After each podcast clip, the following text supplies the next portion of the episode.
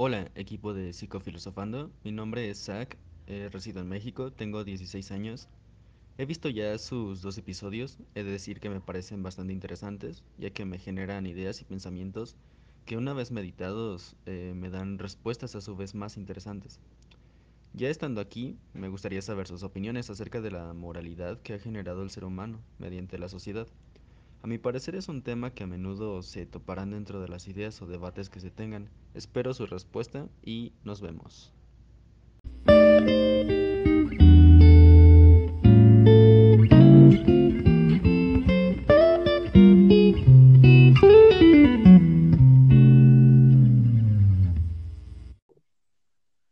Hola, ¿cómo están? Bienvenidos a Psicofilosofando.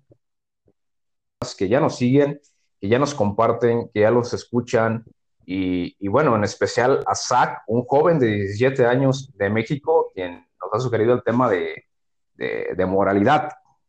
Eh, la verdad es que me es sorprendente el saber que hay jóvenes de tan corta edad, ahora sí que sintonizándonos y escuchándonos en temas que pueden ser bastante complejos.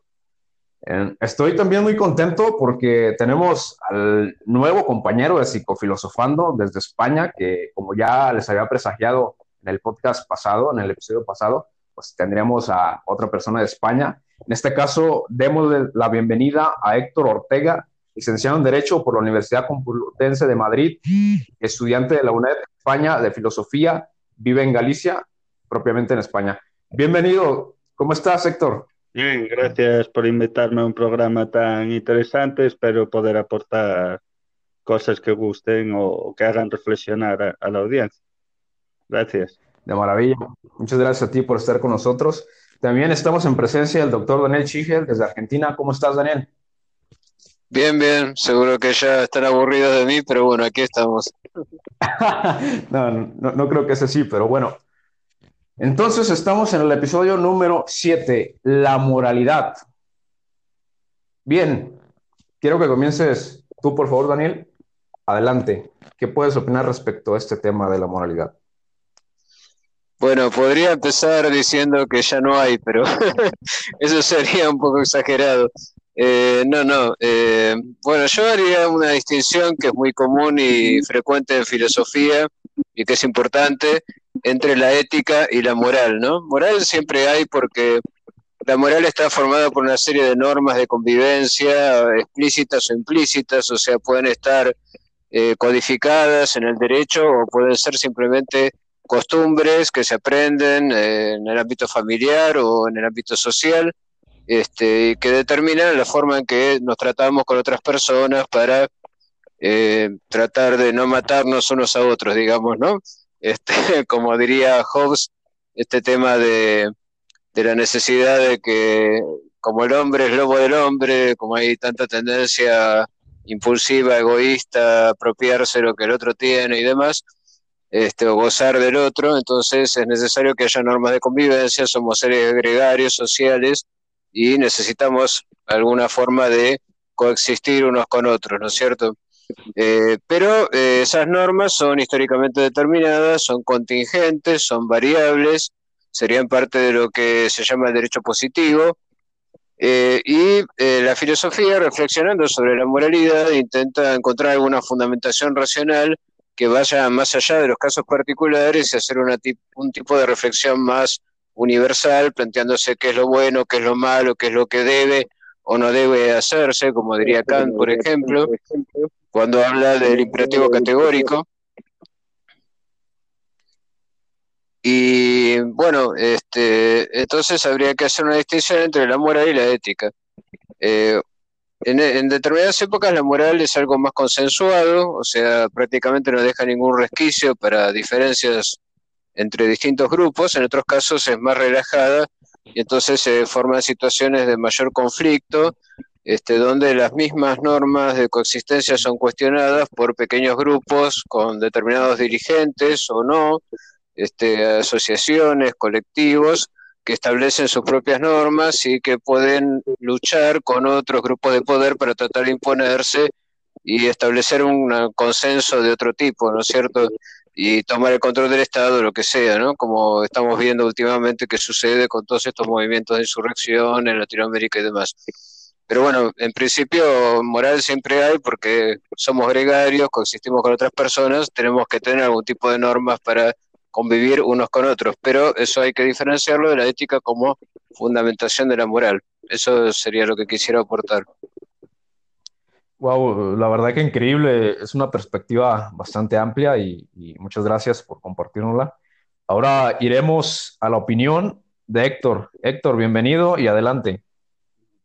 Pues sí, comparto en parte la opinión de Daniel. En general, pues eh, la moral sí, sí se podría considerar como, como esas normas de conducta grupal y, habría que ver cómo se relacionan con el derecho, con la política, con las ideas de bien y mal, sobre todo la moral.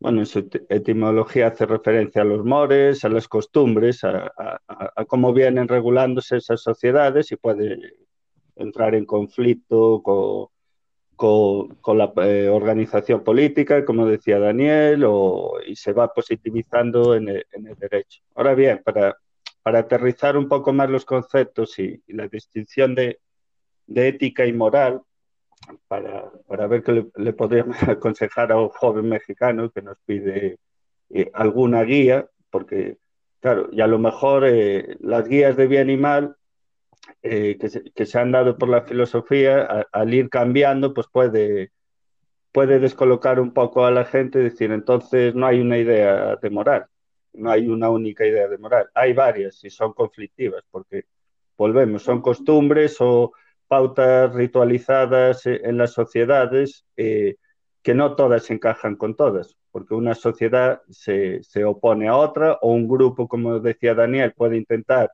poner una escala de valores en juego en esa sociedad que subvierta los principios morales de, de otros grupos que hasta entonces fueron mayoritarios. Y ahí entran los conflictos, porque no toda moral es armónica o común, sino que también es eh, una de las principales fuentes de conflictos. Entonces, eh, eh, cómo se encuentra el bien moral cada uno, pues eso es, lo complicado de estos asuntos.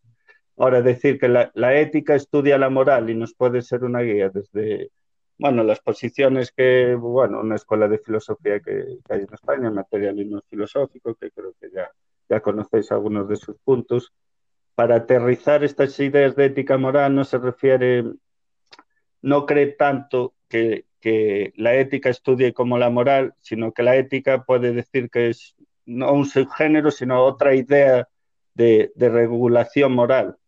A lo mejor, para que se entienda bien, la ética como su etimología es griega y la moral es latina, puede confundirse, pero hacen referencia a cosas distintas. La ética aquí, creemos en esta escuela, que hace referencia al etos, eh, al individuo, al mantenimiento del individuo, de su cuerpo, a, perseverar en su ser, como dice Spinoza.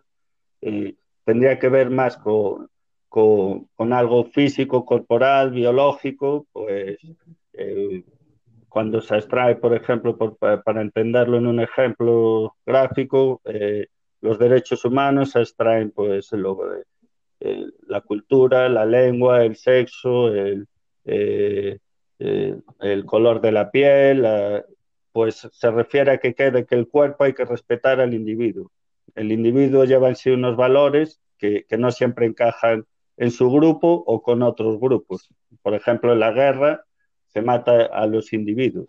Pues entonces el choque entre individuo y moral eh, y grupo sería uno de los parámetros que, hay que, hay que meter en este debate. Y no solo el individuo en un sentido liberal, sino que los cuerpos y los humanos están recogidos, eso, eh, se aterrizan en personas. Estos individuos pues están en grupos que tienen sus moralidades, hay varias moralidades eh, actuando en toda sociedad compleja entonces la persona y el individuo pues se mueve entre moralidades y, sus ideas de bien y mal es su biografía eh, escogiendo entre unos valores y otros para objetivizarlo.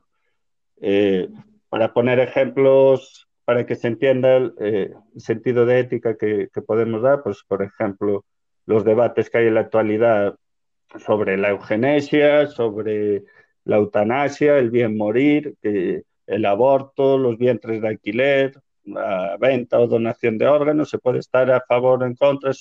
muchas de las posturas eh, se van, es como yo soy mi cuerpo, puedo decidir si se vende o, o, el uso que hago de él, pero enseguida choca con normas morales que, que dicen, pues si tú puedes vender, esto sería un caos la venta de órganos porque eh, habría un abuso de, de eh, gente económicamente bien posicionada co comprando eh, órganos y eso repugna a la sociedad y no puede ser. Mm, pongo un ejemplo drástico, pero para que se entienda el conflicto de ética y moral, que no siempre es tan clara que la ética eh, sea el estudio, eh, digamos, objetivo sobre las morales que vienen actuando la sociedad.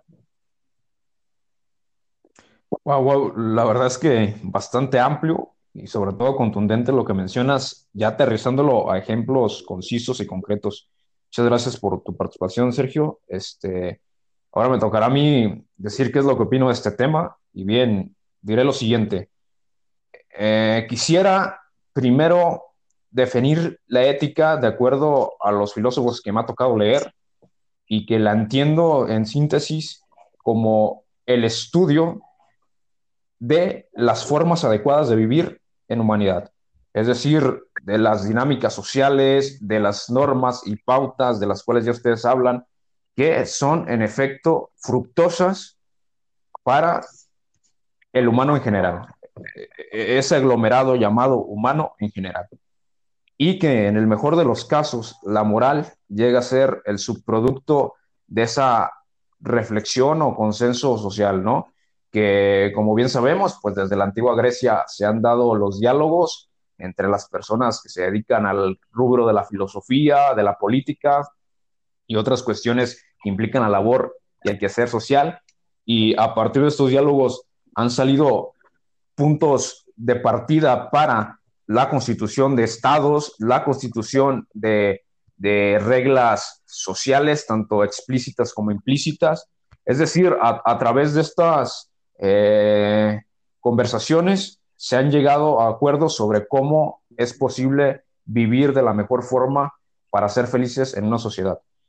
En el peor de los casos, me parece que la moral puede constituir lo que bien podría ser una suerte de instrumento, artificio, eh, en pro de, de, intereses de unos cuantos, ¿no? Tomando en cuenta esto que que vaya, hoy por hoy se entiende como un valor estético el consumismo y que bien eso propicia mucho daño psicológico al saber que por más que consumas no hay un tope. Es decir, eh, tomando en cuenta, por dar un ejemplo actual, pues nos podemos dar cuenta que no siempre la moral es buena, ¿no? Ni siquiera para el propio grupo mm, del cual partió esa propia moralidad, ¿no? Es decir, como ustedes ya lo mencionan, la moral es algo que está inmersa en una dinámica de cierto grupo y que entonces, si entendemos esto eh, a nivel Estado, podemos darnos cuenta que la moral de Estados Unidos no es la misma moral que se tiene en México, ni en España, ni en Argentina, ni en Inglaterra, ni en las demás naciones del mundo, que, hay morales diferentes, ¿no? Y hasta qué punto, por ejemplo, eh, para retomar un caso de la historia que muchos conocerán y y creo que ya es demasiado popular, pues el caso de la Alemania nazi, donde hay sujetos, hay documentales donde actualmente sujetos vivos, ex soldados de la Alemania nazi, asumen no arrepentirse de nada de lo que hicieron, ¿no? O sea, porque ellos consideraban que era lo justo, que en efecto esa moral era adecuada y que matar a judíos estaba bien, completamente. Lo cual me parece que para los judíos por supuesto que no estaba bien, ¿no? Estamos hablando de lo que ya mencionaban ustedes, de, de, dos grupos con morales diferentes que, que, llegan a niveles extremos, al menos en esa situación que estoy demarcando. Ok, yo creo que hoy por hoy no podemos hablar de moral sin eludir la obra de el gran filósofo alemán Wilhelm Friedrich Nietzsche, quien habla de un superhombre, ¿no? Y él hace énfasis en la moral, de hecho tiene sus tratados, ¿no? Que nos lo queda la moral, el anticristo, eh, humano demasiado humano, más allá del bien y el mal, etcétera. Eh, básicamente su crítica de Nietzsche, o la más profunda o la más popular, va a venir a ser a la moralidad y el cómo el superhombre va a ser una persona que va a llegar a ser amoral. ¿Qué quiere decir amoral? Que no va a tener un, vaya, como el hombre promedio, que él de hecho, el hombre promedio como el puente entre el animal y el superhombre, ¿no? El superhombre vendría a ser otra, otra clase de, especie y, y que viene a partir de la idea del superhombre, pues va a decir que la transfiguración de los valores es, de alguna otra forma, la manera de ser, la manera de tener una vida digna, amplia, si se quiere, casi plena. Y, es aquí donde esta popularidad que tuvo Nietzsche, desgraciadamente, se ha desvirtuado a meras rebeldías, que ya lo tocaba Daniel, los temas de las, ay, se me fue la palabra, pero bueno, estas revueltas sociales, em, estas personas que hacen cambios significativos no necesariamente tienen que ser superhombres. ¿Por qué no? Porque el ser superhombre implica, de hecho, ser creativo con los valores y que esto, tú me lo puntualizabas fuera del aire, Héctor, y te lo agradezco, que a final de cuentas los valores terminan por ser un campo social, es decir, que no hay valores íntimos, sino que a final de cuentas los valores morales son meramente sociales y que y que bien estas personas, por el mero hecho de rebelarse en contra del sistema actual de normas y valores, que vendría a ser básicamente lo que era, y me parece ya decir era, es, es suficiente para dar la siguiente explicación, la moral cristiana y cambiarla por la moralidad del movimiento progresista actual, pues me parece que no es como ser un superhombre, es decir, no cumple los criterios para ser superhombre, es como ser la antítesis de la moral, que vendría a ser salir de una caja blanca para meterte una caja negra, es decir, salir de un pensamiento dogmático para meterte otro pensamiento dogmático, lo cual pues está en contra de la libertad creativa del superhombre. Solamente para puntualizar eso en la actualidad sobre las ideas de, de que el superhombre es cualquier persona que se revela y que bueno, yo creo que no es así. También quisiera agregar mm, respecto a lo que decía Freud en Psicología de las Masas, el cómo el individuo, eh, al verse inmerso en un pequeño grupo o gran grupo, depende del número, simplemente estar en grupo ya implica la coacción y la cohesión de su individualidad a un alma colectiva, es decir, que dentro del grupo perdemos la identidad individual completamente. Y es por eso, y es la explicación freudiana que se da a que las más grandes obras, si se quiere, radicales, o las expresiones más radicales del ser humano se han dado en grupo, no en personas singulares, o, sí en personas singulares, pero en menos, en menos proporción, en menos casos y en menos intensidad. Es decir, que eh, esto lo mencionaban bastante en psicología clínica, cuando yo estudié psicología, decían lo siguiente, que que si un individuo en verano, donde hace mucha calor, sale con, con estos opulentos trajes para cubrir el frío, es decir, con guantes, con este, para taparse la cabeza, o sea, si sale súper abrigado, pues no, no, parecería lógico cuando está haciendo calor y lo que menos espera normalmente pues sería que tu calor se quedara eh, concentrado en tu cuerpo y no existiera la termodinámica con el aire, ¿no? Entonces, decía una profesora, si un sujeto hace eso, hay que tomarlo como un posible caso clínico. Pero si 50 sujetos hacen eso, ya no podemos tomarlo así, porque se trata de un ritual social. Es decir, que la moralidad, en efecto, esta serie de valores compartidos, tienen validez mmm, si se quiere, em, de salubridad mental en el sentido en el que hay un respaldo detrás de esas personas. Es decir, que si, por ejemplo, hoy por hoy nos encontráramos, por poner un ejemplo, solamente una sola mujer de estas que están haciendo exhibiciones eh, a partir de las marchas que se hacen, una sola mujer en cada país revelándose semi-desnuda, solamente una mujer, pues muy probablemente se vería como un caso clínico, pero como son muchas las personas, pues se entiende como una nueva moralidad, ¿no? Y, y es aquí donde, pues, quisiera concluir esto, que, que la moral, en efecto, tiene que ver con el terreno del otro y el campo del lenguaje, que en mi siguiente participación, pues, aclaré un poco más sobre esto. Ya por ahí finalizando el podcast, que no sea tan largo, Daniel, ¿con qué te vas? ¿Con qué concluyes respecto a esto que hemos comentado? Sí, eh, hay muchos temas eh, acá en juego muy interesantes. Pensaba en lo que decía Héctor, por un lado. La cuestión que menciona es cierto, hoy en día la ética pasa por eh, la cuestión de los derechos con respecto al propio cuerpo. pero al mismo tiempo, esa individualidad, esa intimidad, es algo sobre lo que se pretende universalizar. Es decir, hay como una especie de contradicción. Se exige que todos respeten mi dominio sobre mi cuerpo. Y eso así en cada uno de los casos, ¿no es cierto? Eh, con respecto a la vida, la muerte, el aborto y demás.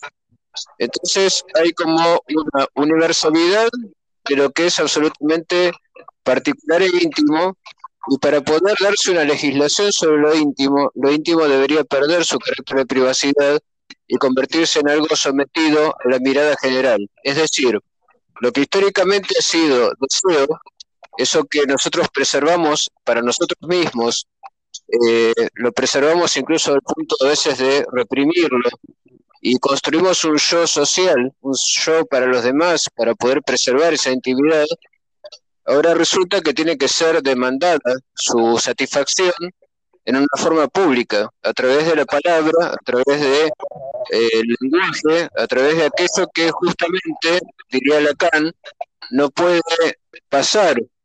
Eh, porque justamente lo que Lacan dice es que aquello de la necesidad que no puede expresarse en el lenguaje, porque sería socialmente inaceptable, eso es lo que constituye el deseo. Entonces no podemos pretender que el deseo de cada uno sea una materia sometida a un tribunal universal, al tribunal del otro, ¿sí? Por así decirlo, del otro con mayúscula, que podría estar representado por la justicia, el Estado y demás.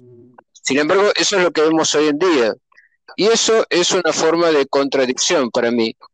Y justamente una de las cuestiones que me parece que se pueden sostener dentro de una reflexión ética, más allá de lo moral, es que al menos no caer en contradicciones que es algo que planteaba Kant, pero Kant lo planteaba de una manera, me parece equivocada, porque él pretendía que contradicirse era pretender ser excepción, ¿sí? O sea, que era malo aquello que no podía querer que fuera universal. Pero si fuera así, cada uno plantearía esa universalidad de una manera diferente, porque, por ejemplo, los animalistas dirían es malo comer animales, porque yo soy animal y si quisiera comer animales, estaría queriendo que me coman a mí también. Eso sería contradictorio conmigo mismo. Pero alguien podría ir más lejos y decir, bueno, pero el universal que yo planteo es la vida, entonces está mal comer también plantas. Pero si no como plantas me muero de hambre. O alguien podría decir, no, el límite es solo el hombre, no puedo comerme a un hombre, o sea, hacer antropofagia, porque entonces estaría permitiendo también dentro de la universalidad que yo caiga dentro de ella, dentro del mismo grupo, y entonces ser comido yo también. Creo que la cuestión, por el lado que lo plantea Kant, está mal, pero tiene razón en el sentido de que si podemos exigir éticamente algo y en base a eso manejar nuestra moral, es no autoengañarnos, no contradecirnos a nosotros mismos, que es una de las ideales que sostiene el existencialismo francés. Sartre, por ejemplo, dice que lo peor que hay es engañarse a sí mismo. Por ejemplo, cuando uno no piensa algo, pero de todas maneras trata de pensarlo, de obligarse a sí mismo a pensarlo para quedar bien con el grupo, ¿sí? Entonces, eh, por ejemplo, me doy cuenta de que el líder al cual yo seguía es una persona corrupta, pero yo voy a defender que no y voy a encontrar todos los argumentos posibles para rebatir cualquier intento de probarlo desde el punto de vista de la experiencia con autoengaño, me miento a mí mismo para seguir sosteniendo la identificación con el líder. Entonces me parece que Kant tenía algo de razón, se equivocó quizá por el camino que eligió, pero yo entiendo que si algo puede guiarnos eh, hoy en día hacia una moral de la autenticidad, que sería más ética que moral, es más allá de los sometimientos a lo políticamente correcto, sostener una coherencia consigo mismo y con el propio deseo. Algo que, siendo deseo, no puede ser demandado universalmente con respecto a los demás, pero sí con respecto a sí mismo. No engañarse a sí mismo, ese para mí es el criterio de, la moralidad. Excelente, Daniel. Muchas gracias por compartirnos esta reflexión final que, que nos deja mucho de contenido y sobre todo para seguir pensando. Gracias. Ahora te tocará finalizar a ti, Héctor, con una reflexión, una postura final. Adelante. estáis removiendo muchas ideas históricas de autores y actuales que pues donde coger. Yo empezaría bueno eh, resumir pues eh, estoy estoy de acuerdo eh, en lo que dice Daniel solo que bueno Kant pues sí llegó a unos límites porque pues su imperativo categórico pues su máxima de la experiencia no podía ser universal. También esto hay que enfocarlo con su libro La paz perpetua, o sea, entendía un sistema monista de, de relaciones lógicas con un mecanicismo newtoniano en que todo encajaba y, y claro, lo, lo, que trato de decir es que, es que no encaja ni, ni puede encajar, o sea, hay partes que van a ser siempre conflictivas porque los procesos de moralidad y costumbre, las rutinas, como trataba de, de explicar Alejandro son rutinas victoriosas. Entonces, unas, eh, se, se, eh, las rutinas morales en la sociedad, unas eh, intentan imponerse a otras y el que queda derrotado pues, y, intenta salvaguardar lo que puede y tomarse la revancha. Entonces, así, pues es una rueda que, que, no, que no, le, no tiene mucho fin. Por ejemplo, una de las frases que se dice aquí, que el infierno está lleno de buenas intenciones, ¿no?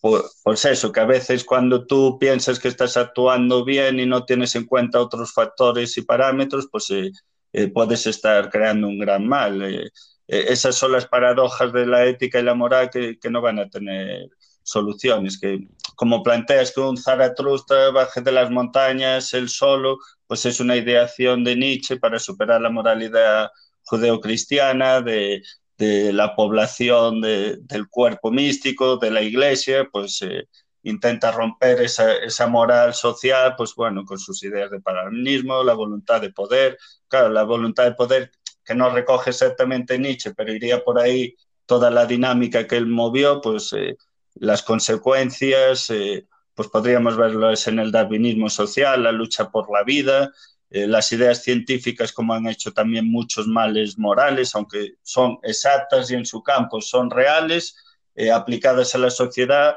eh, la eugenesia, la biología, en el racismo son, son tremendas. Entonces, de ahí que, que, la ética, como digo, como salvaguarda del cuerpo, porque es una idea universal, porque el individuo, el cuerpo, es algo que está en todos los grupos sociales y, y en todo el mundo. La humanidad son los individuos. ¿Qué pasa? Esos individuos se reúnen en grupos y esos grupos ya tienen pautas morales, ideas políticas y de ahí vienen los choques. Y como no hay una humanidad eh, uniforme, pues eh, va a haber conflicto. Entonces no, no, es por ser pesimista, también va a haber acuerdos, pero que la cosa es que, que no encaja, no puede haber siempre... Eh, todo individuo ético moral va a estar en conflicto permanente, aunque sea sincero con su conciencia. Y, y, a pesar de eso, cuanto más sincero, a lo mejor más fatalista, ¿no? Pues ahí lo dejo. Excelente, excelente, Héctor. La verdad que, que me dejas pasmado con lo que mencionas. Increíble. Y de hecho, quisiera retomar algo de lo que, que has dicho para finalizar. Yo, este, para no extendernos tanto en el programa, trataré de resumir lo máximo posible, aunque tengo mucho por decir. Bueno, mencionas algo sobre que las moralidades de alguna otra forma están en competencia y llega alguna que se se, se, se pone por encima de la otra, ¿no? E, esto es muy interesante y hay que recalcar la importancia de esto. Yo justamente ahorita se me viene a la mente hacer una analogía con el concepto de falsacionismo en la epistemología de Karl Popper, donde decía que las hipótesis deberían competir con contrahipótesis o las tesis con las antítesis y solamente la que lograra surgir más limpia, si se quiere, ante las objeciones, pues sería la verdad científica del momento, ¿no? Que siempre es del momento, no, no absoluta, sino que está abierta al cambio todavía. yo creo que la moral debería funcionar actualmente así por las implicaciones que esta misma tiene, es decir, lo que ustedes ya mencionan, las imperfecciones que tiene la moralidad para llegar a ser universal, es decir, no mm, lastimar a minorías, no lastimar a unos pocos, sino en efecto una moral universal, pues sería algo muy utópico todavía, ¿no? Hasta la fecha. Por, por ende, pues creo que lo más sano y lo más eh, humano que podemos hacer, me parece, si se entiende esto como una metamoralidad, una metaética, pues sería en efecto suponer que las formas en las que pensamos, entendemos el mundo como base social moral, pues están sujetas al cambio. Ya lo diría Jordan Peterson, una entrevista que se le hace a él, eh, le dicen que si él, vaya, ¿por qué tiene el atrevimiento de hacer ciertas críticas a personas que se asumen de víctimas, ¿no? Y él dice, bueno, es que uno es libre de expresar y es bueno porque a través del diálogo se llega a nuevos pensamientos y siempre que uno expresa algo está arriesgando herir al otro. De hecho, le dice la periodista, le dice, de hecho tú te estás arriesgando a ofenderme a mí. Dice, sin embargo, es tu trabajo, tu trabajo es saber la verdad y por eso me estás entrevistando. Y yo respeto tu trabajo, la libertad de expresión. ¿La entiendo así Peterson? Entonces, básicamente, lo que propone Peterson es, es eso, que pese a que te puedes equivocar respecto a proponer algo, respecto a hacer una crítica a alguien y que esto puede traer consecuencias negativas, es un riesgo que se debe tomar porque también el permitir una moralidad totalitaria, pues a lo largo de la historia nos ha enseñado que, llega a ser incluso todavía más, más eh, vaya, dañina para la sociedad, ¿no? Que, ya lo decía bien Daniel, eh, asumir una moralidad universal, pues es muy complicado porque hay deseos diferentes en cada cultura, en cada individuo hay deseos diferentes y el deseo que no es sino aquello que uno quiere hacer propiamente para sentirse bien con uno mismo. Mm, entonces, así para finalizar, es eso. Este, yo creo que debemos tener la moralidad en, en constante reflexión y tener en cuenta la transfiguración de los valores a mejor medida de acuerdo al contexto sociocultural y época política en la que estemos viviendo. Y agradecerles por haber estado aquí. Gracias, Héctor, por haber compartido el espacio con nosotros. Gracias a vosotros. Un saludo. Daniel, muchas gracias por haber compartido una vez más espacio con nosotros. Gracias, encantado y encantado también por Héctor y sus aportes y desde ya los tuyos como siempre. Y muchas gracias a todos los que ya nos escuchan y nos vemos en el próximo episodio. Hasta luego.